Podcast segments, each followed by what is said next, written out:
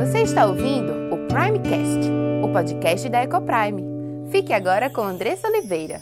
Seja bem-vindo!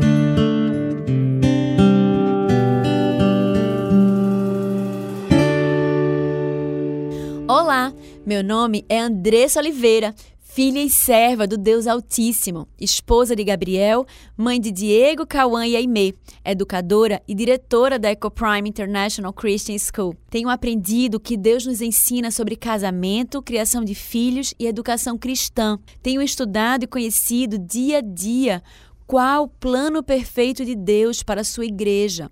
E todo esse conhecimento tem trazido uma linda transformação em nossa casa entre meu marido e eu, entre nós e nossos filhos. E eu quero compartilhar essas verdades para que mais lares sejam transformados. E este podcast é para você que tem buscado viver no centro da vontade de Deus em todas as áreas de sua vida, ansiando por entender qual o caminho que ele nos aponta para a liberdade, felicidade e sucesso em Cristo. Iremos trabalhar aqui conteúdos diversos que possam contribuir com a sua vida familiar, sempre dentro de uma cosmovisão bíblica cristã. Mas para que esse conteúdo possa abençoar a sua vida e sua casa, você precisa estar com coração e mente abertos para ouvir a voz de Deus. Que este podcast seja um instrumento nas mãos daquele que nos criou, nos salvou e nos amou e deseja que vivamos a vida em abundância que ele preparou para os seus.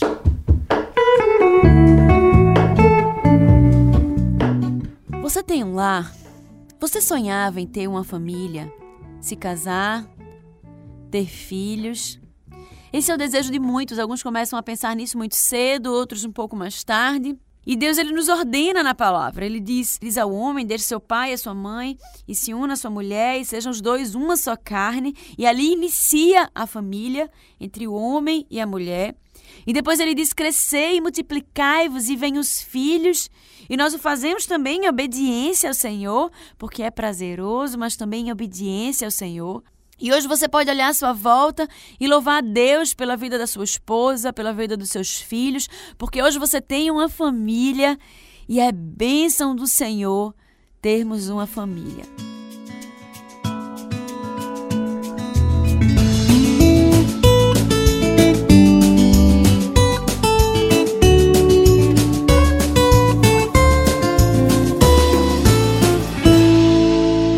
Eu queria ler com vocês texto de Gênesis 2, 15 a 17. Tomou, pois, o Senhor Deus ao homem e o colocou no jardim do Éden para o cultivar e o guardar. E o Senhor Deus lhe deu esta ordem: De toda árvore do jardim comerás livremente, mas da árvore do conhecimento do bem e do mal não comerás, porque no dia em que dela comeres, certamente morrerás. No verso 7 desse mesmo capítulo, diz assim: então formou o Senhor Deus ao homem do pó da terra, ele soprou nas narinas o fôlego da vida, e o homem passou a ser alma vivente. Versículo 8: E plantou o Senhor Deus um jardim no Éden, na direção do Oriente, e pôs nele o homem que havia formado. 9. Do solo fez o Senhor Deus brotar toda sorte de árvores agradáveis à vista e boas para alimento, e também a árvore da vida no meio do jardim e a árvore do conhecimento do bem e do mal. No versículo 7 do nosso texto de hoje, vemos o homem sendo formado de corpo e alma. Ele é o único que possui alma eterna, diferente dos outros animais. E o homem é diferente e separado das outras criaturas para um relacionamento especial com Deus. E temos visto isso ao longo dos últimos estudos que temos visto. A importância e como a relação de Deus com seus filhos, com Cristo e conosco, nos revela sobre a educação de pais e filhos. E Deus, ele prepara um ambiente para esse relacionamento. Perceba, um local para se encontrar com o homem, o jardim na região do Éden, Normalmente, quando pensamos no Jardim do Éden, temos uma imagem de uma mistura de floresta tropical com um jardim botânico. Isso pode até ser verdade, mas não é a ênfase do texto. Primeiro, a raiz da palavra significa cercar, envolver, proteger. A ideia é um lugar fechado, cercado, protegido. Tanto que no capítulo 3, no verso 24, vemos que a entrada era voltada para o Oriente e havia um caminho que dava acesso. Deus ele proveu um lugar agradável, seguro, com provisão para se relacionar com o homem. E lá poderiam desfrutar dessa comunhão doce. O Criador e o homem à sua imagem e semelhança, seu filho. Era lá que Deus se faria conhecido a Adão e o ensinaria como um pai ensina um filho e proveria tudo o que ele precisava. E esse, através desse relacionamento, desse discipulado, desta comunhão, Adão sairia resplandecendo com a glória de Deus, refletindo a imagem do seu pai. Esse é um panorama para que nós possamos entender o que é um lar segundo uma visão bíblica. Esse foi o lar que Deus proveu para Adão, o seu filho. E através dessa passagem, nós podemos entender muitas coisas. O que faz um lar, por exemplo, não é primeiramente a construção em si, nem as coisas materiais que existem dentro. Não faz diferença se você tem uma casa lindíssima ou se você tem uma casa mais simples. Mas o que faz um lar é a aliança de amor fiel que mantém ele unido. Tendo Deus como nosso exemplo, tendo a palavra como nossa regra de fé e prática, o nosso guia para todas as coisas. Um lar, ele envolve algumas coisas. Primeiro, proteção e segurança. A sua casa, o ambiente de sua família, é seguro e permite aos seus filhos se sentirem protegidos? Pense sobre isso durante alguns segundos. Seus filhos e sua esposa e seu marido se sentem seguros e protegidos nessa casa, no seu lar? Nossos filhos precisam saber que os relacionamentos que unem esse lar são inquebráveis, são sólidos, são baseados em compromissos e não em sentimentos, seja com ele, ou com a mãe, ou o pai deles. O que torna um ambiente, um lar seguro e protegido, se não for isso? A validade, o entendimento de que eles estão no ambiente que é permanente, que não mudará de acordo com circunstâncias frívolas, mas que aquele relacionamento, que é o princípio do lar, ele é seguro, ele é estável, ele não é circunstancial. E como essa realidade que a Bíblia nos mostra tem sido diferente daquilo que nós temos vivido. Que dramático é para qualquer filho ver os pais se separando. Isso é algo bom? Não, de forma alguma.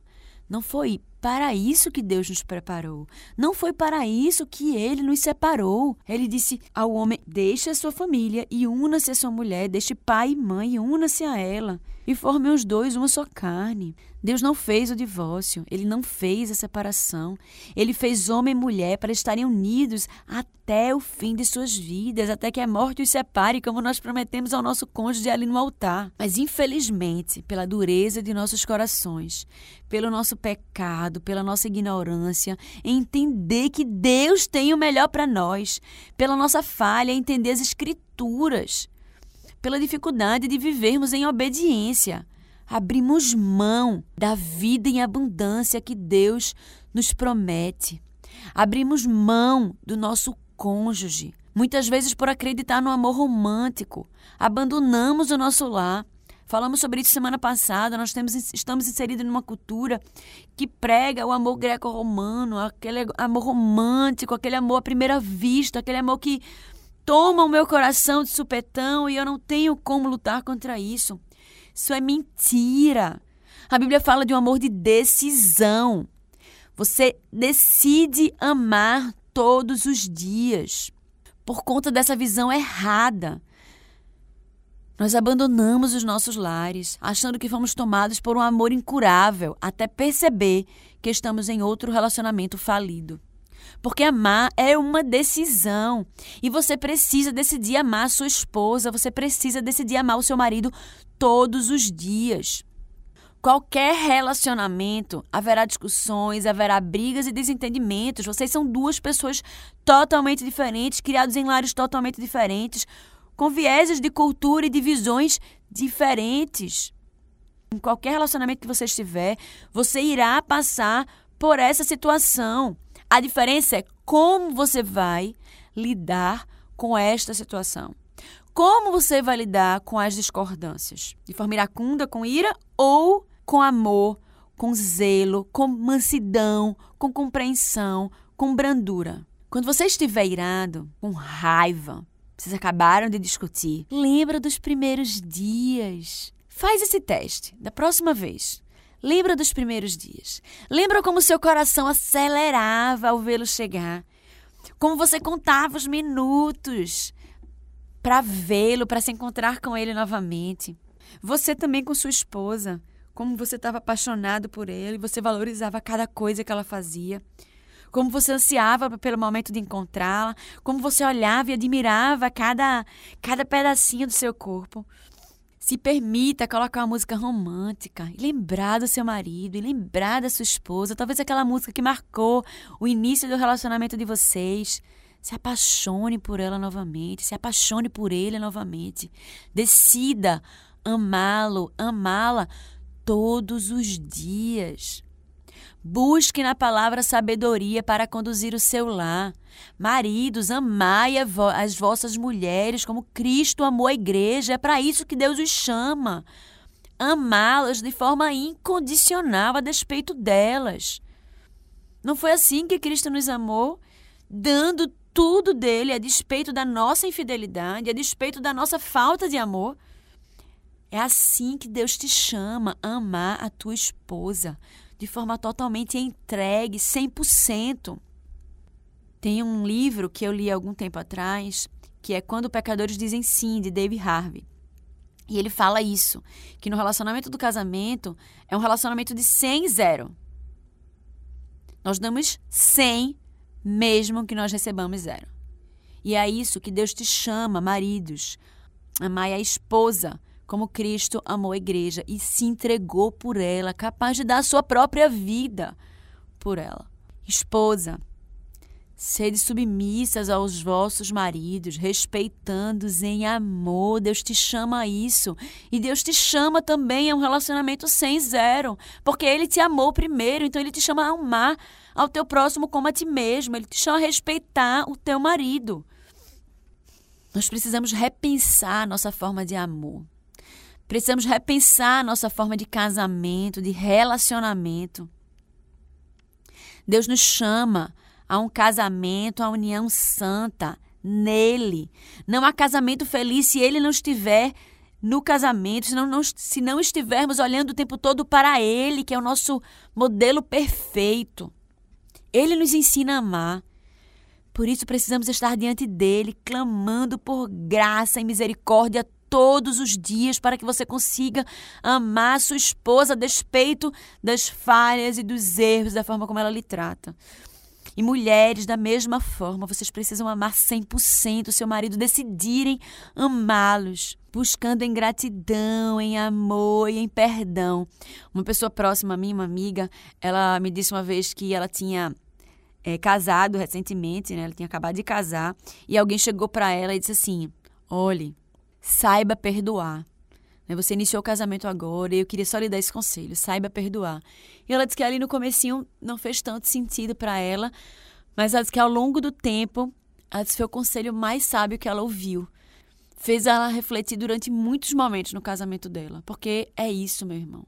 Casamento exige a capacidade de perdoar, perdoar o seu cônjuge. Ele é falho, ele é pecador, tanto quanto você. Lá em David, Dave Harvey, nesse mesmo livro que eu falei, ele diz que você precisa partir do pressuposto que você é o pior dos pecadores. Né? Suas, você é casada com a pior das pecadoras, ou o pior dos pecadores. Né? E esse é o princípio. Então, sabendo que ele é pecador, ele é carente da misericórdia e da graça de Deus. Então, ele vai errar várias vezes, ele precisa do perdão do Senhor e precisa do seu perdão também para que vocês possam caminhar juntos. Você tendo a ciência que você também é o pior dos pecadores. Então, ambos precisam andar em misericórdia, debaixo da graça do Senhor, sendo humildes para reconhecer os próprios erros e buscando viver uma vida que agrada a Deus. O maior presente que um pai pode dar a um filho, e é por isso que nós estamos falando também sobre casamento, quando o tema é educação de filhos, porque o casamento tem tudo a ver com a educação de filhos, a família, a constituição familiar tem tudo a ver com a educação de filhos. E o maior presente que um pai pode dar a um filho é amando a sua esposa. Nenhum carro, nenhum celular, nenhum brinquedo super caro vai ser mais importante, mais valioso para o seu filho do que você amar a mãe dele. E você que é mãe, o maior presente que você pode dar ao seu filho é respeitando e amando o seu marido. Mulheres, da mesma forma que você quer se sentir amada, o seu marido quer se sentir respeitado. Portanto, não grite, não seja rude, não aponte os defeitos dele. Seja mansa, amorosa, sabe em suas palavras. Você não é obrigada a concordar com tudo o que ele diz. Mas você você pode discordar. Não há problema nenhum nisso mas de forma de respeitosa, de forma mansa, sendo sábia em cada palavra. Se você for confrontá-lo, você não vai conseguir nada dessa forma. Você precisa ser sábia nas suas palavras, em respeito, em amor, sabendo o momento certo de se colocar. Você foi colocada na vida do seu marido para ajudá-lo, para auxiliá-lo nesse processo, na liderança do seu lar. Você está ali para contribuir, para ajudá-lo. A Bíblia diz que o que Deus uniu, o homem não deve separar. Marido e mulher, vocês foram unidos por Deus. O divórcio não deve ser uma opção para vocês. Amem-se. Sejam fiéis um ao outro. Quando há adultério no casamento, vocês primeiro ofendem a Deus. Vocês não foram chamados para isso. Viver em adultério, viver em mediocridade. Deus nos chama a uma vida em abundância. Uma vida que o agrada. Sejam fiéis um ao outro, mas principalmente a Deus.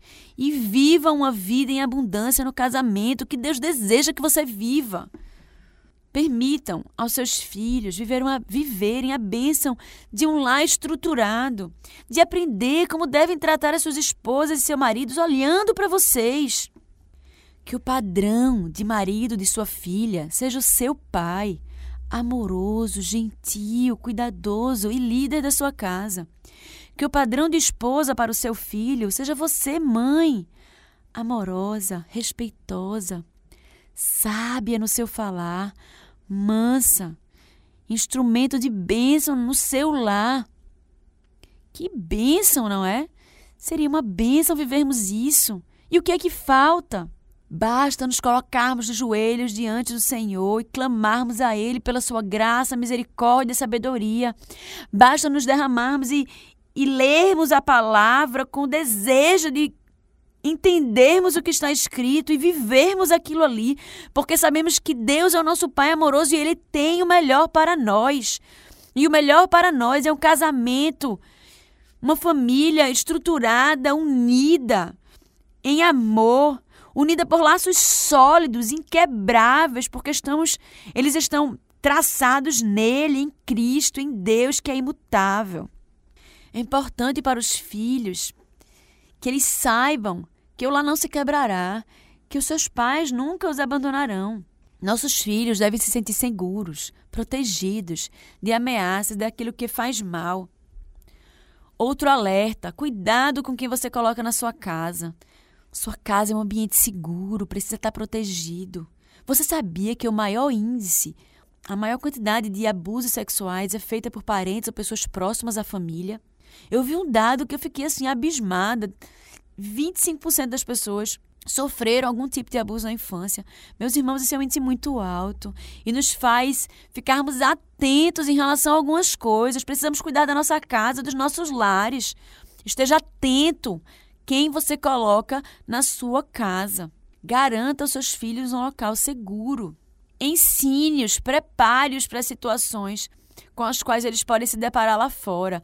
É muito importante que vocês tenham um espaço de conversa.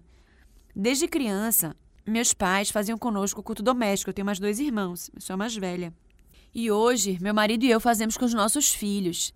Nós sentamos à mesa ou no sofá, cada um pega a sua Bíblia, nós oramos, nós lemos a palavra, nós cantamos corinhos. E é um momento extremamente rico de conversa sobre assuntos dos mais variados. Né? O, o culto ele varia. Ah, nós às vezes fazemos um culto de 15 minutos e às vezes nós fazemos um culto, um culto de uma hora. Né? E vai muito do que a gente está conversando naquele dia e do quanto eles ficam curiosos para entender e saber mais, da sede que eles têm de aprender. Isso é bênção do Senhor. Eu, por exemplo, morria de medo de falar sobre sexo com os meus filhos. Né? Ficava adiando essa conversa erradamente. E foi no momento de culto que esse assunto surgiu.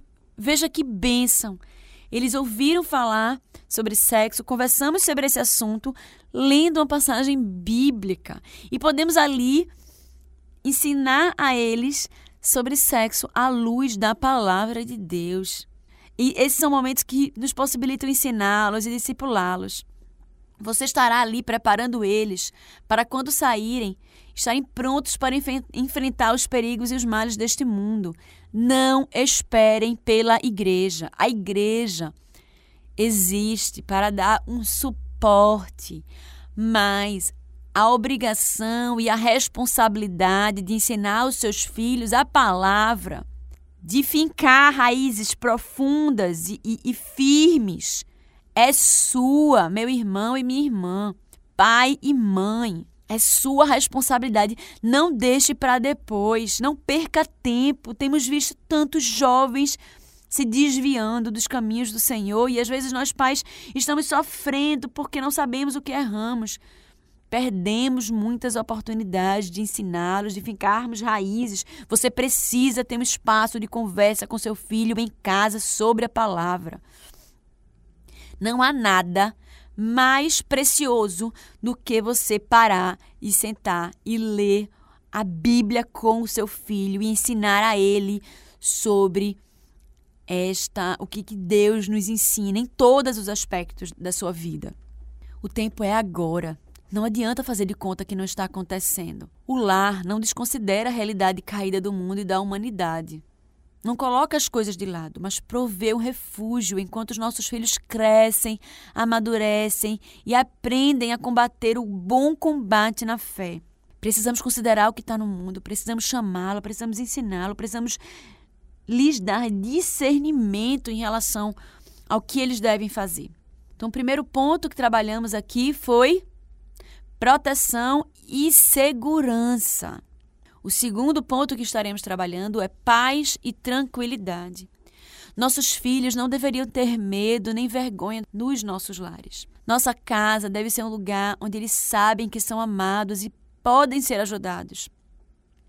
Quantos adolescentes eles não encontram um ambiente aberto e seguro para compartilhar as situações em que eles vivem, ou as situações difíceis em que eles estão passando, ou algum incômodo, algo que aconteceu. Precisamos criar esse ambiente aberto de conversa. Que eles saibam que nós o amamos acima de todas as coisas, abaixo de Deus, mas os amamos de todo o nosso coração.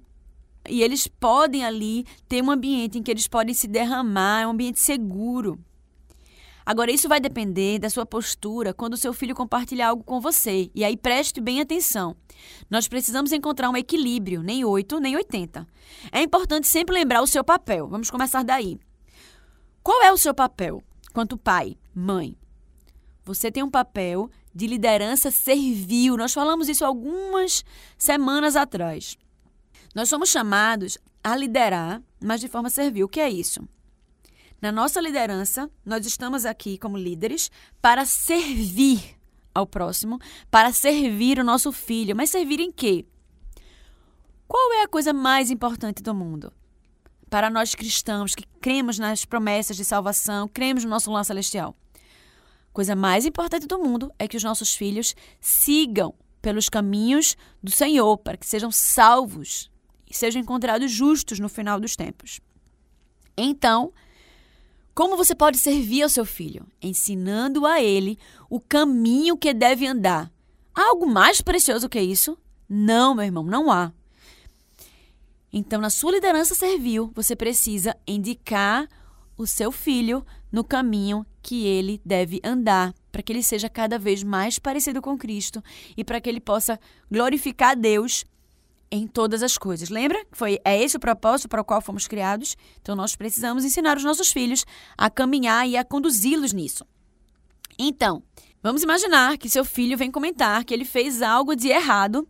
Ele fez, ele não está necessariamente entendendo que ele fez algo de errado, mas ele vem comentar algo que ele fez com você. E aí existem algumas versões aí dessa, dessa resposta.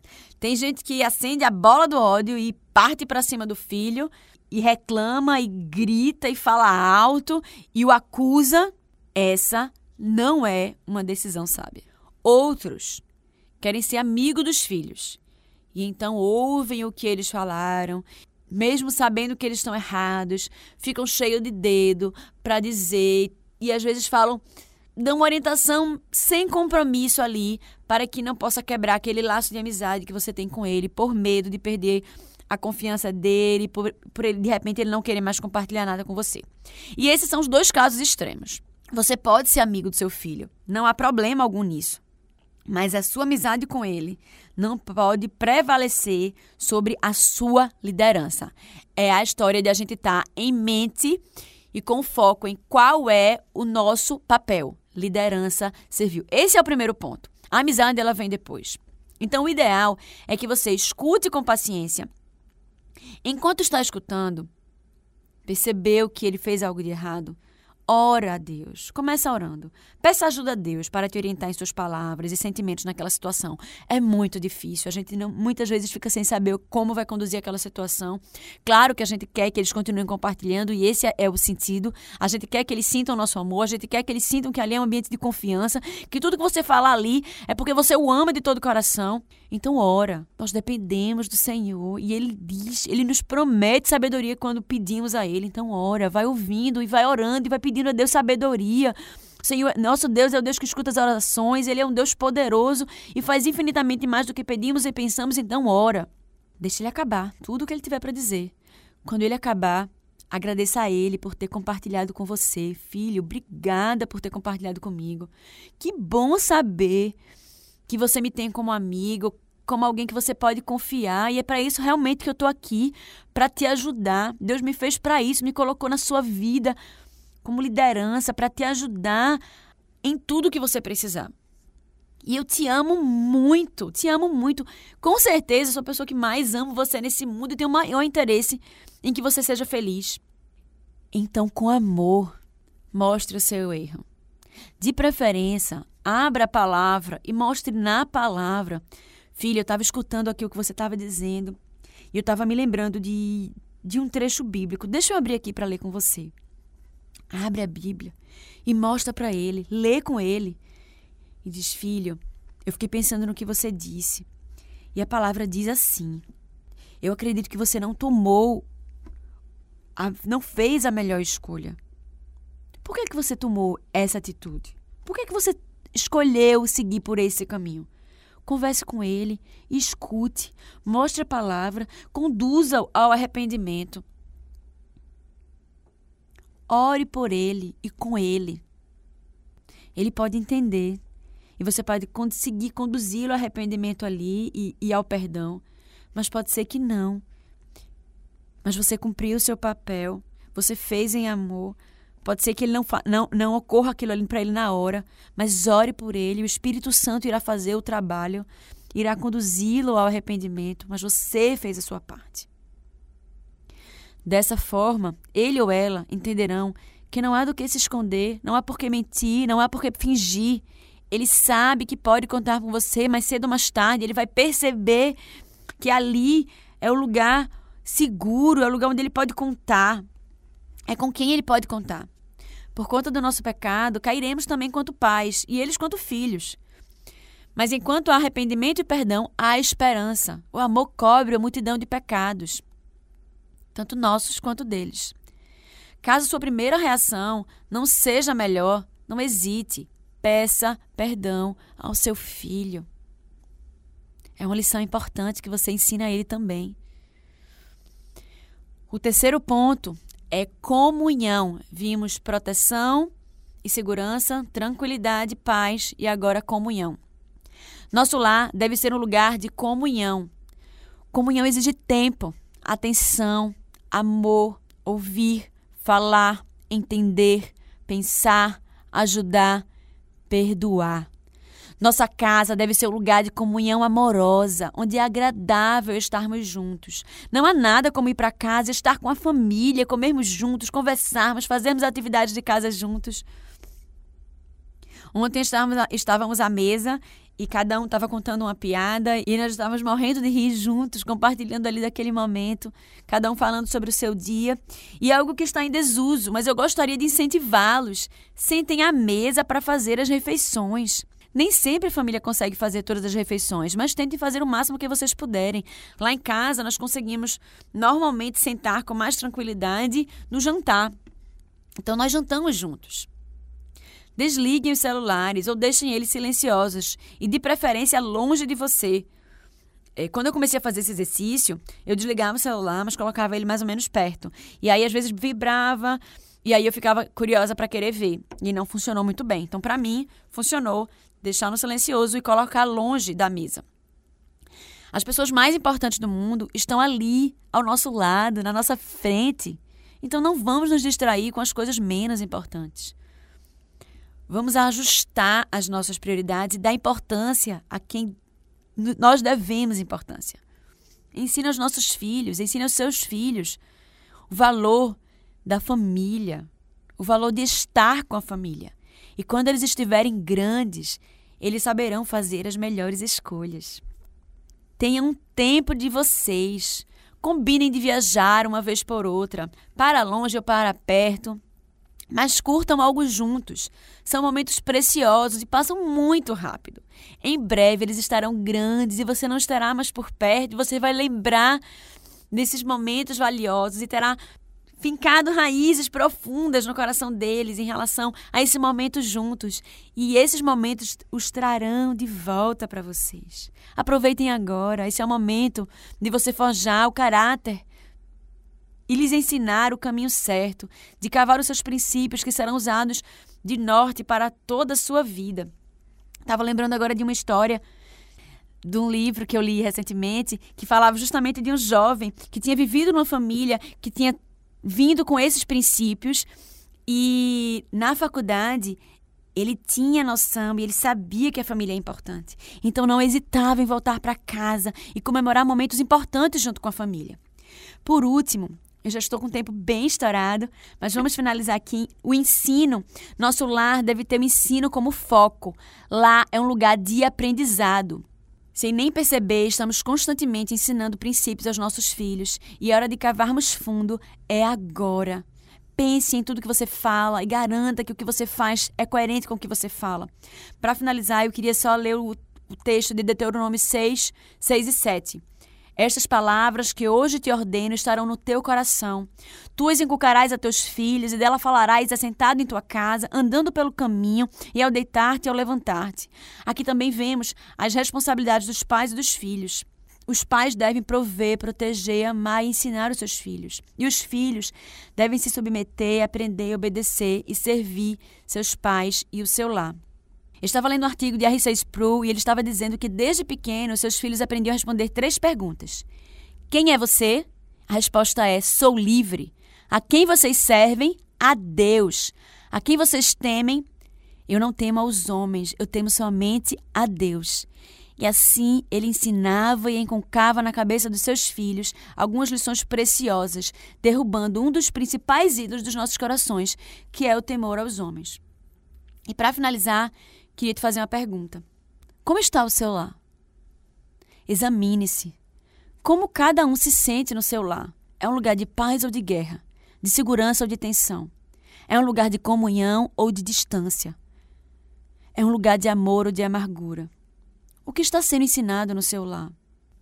Vocês ficam juntos? Vocês amam estar juntos? Mas além disso, vocês amam se relacionar? Não estou falando aqui de várias pessoas se relacionando com a mesma tela de televisão ao mesmo tempo, nem de várias pessoas no mesmo lugar, cada um se relacionando com o seu celular. Não estou falando de fazer coisas juntos, o que pode ser bom, mas de conhecer um ao outro, Como são as refeições no seu lar? Todos na mesa em silêncio, cada um no seu canto? Quais são as prioridades que você tem ensinado aos seus filhos com suas palavras e ações? Defina responsabilidades, converse com sua família sobre as suas responsabilidades e provavelmente você terá que fazer isso em arrependimento. Ensine como lá deveria ser e o que deveria estar fazendo. Caso não esteja cumprindo sua responsabilidade, se arrependa, peça perdão a Deus e a sua família e faça as mudanças necessárias. Não demore mais tempo, busque o conhecimento do Senhor e faça as mudanças que precisa. Mostre o que os seus filhos deveriam ser, mostre a beleza da autoridade amorosa e do ensino no caminho que se deve andar. Mostre aos seus filhos que a obediência glorifica a Deus e o faz feliz. Ordem são oportunidades de alegria e felicidade. Inverta totalmente a visão que o mundo tem da obediência. E assim, aos pés de Cristo, com os olhos fitos em Sua palavra e nos seus mandamentos, experimentaremos essa comunhão com Deus, esse amor, esse cuidado, essa proteção, esse ensino libertador, essa mansidão e essa paz, e repliquem isso em seus lares. Bem-aventurado aquele que teme ao Senhor e anda nos seus caminhos. Do trabalho de tuas mãos comerás, e feliz serás, e tudo te irás bem. Tua esposa no interior da tua casa será como a videira frutífera, teus filhos como rebentos da oliveira à roda da tua mesa. Eis como será abençoado o homem que teme ao Senhor. E o Senhor te abençoe desde Sião, para que vejas a prosperidade de Jerusalém durante os dias da sua vida. Veja os filhos de teus filhos, pais, sobre Israel. Que Deus nos ajude e que nos abençoe a vivermos essa vida em abundância em nossas casas e em nossas famílias. E se você foi abençoado por esse conteúdo, compartilhe com aqueles que você ama. Faça parte desse movimento de proclamar as verdades transformadoras do Senhor. Obrigada pela sua audiência e até o próximo episódio.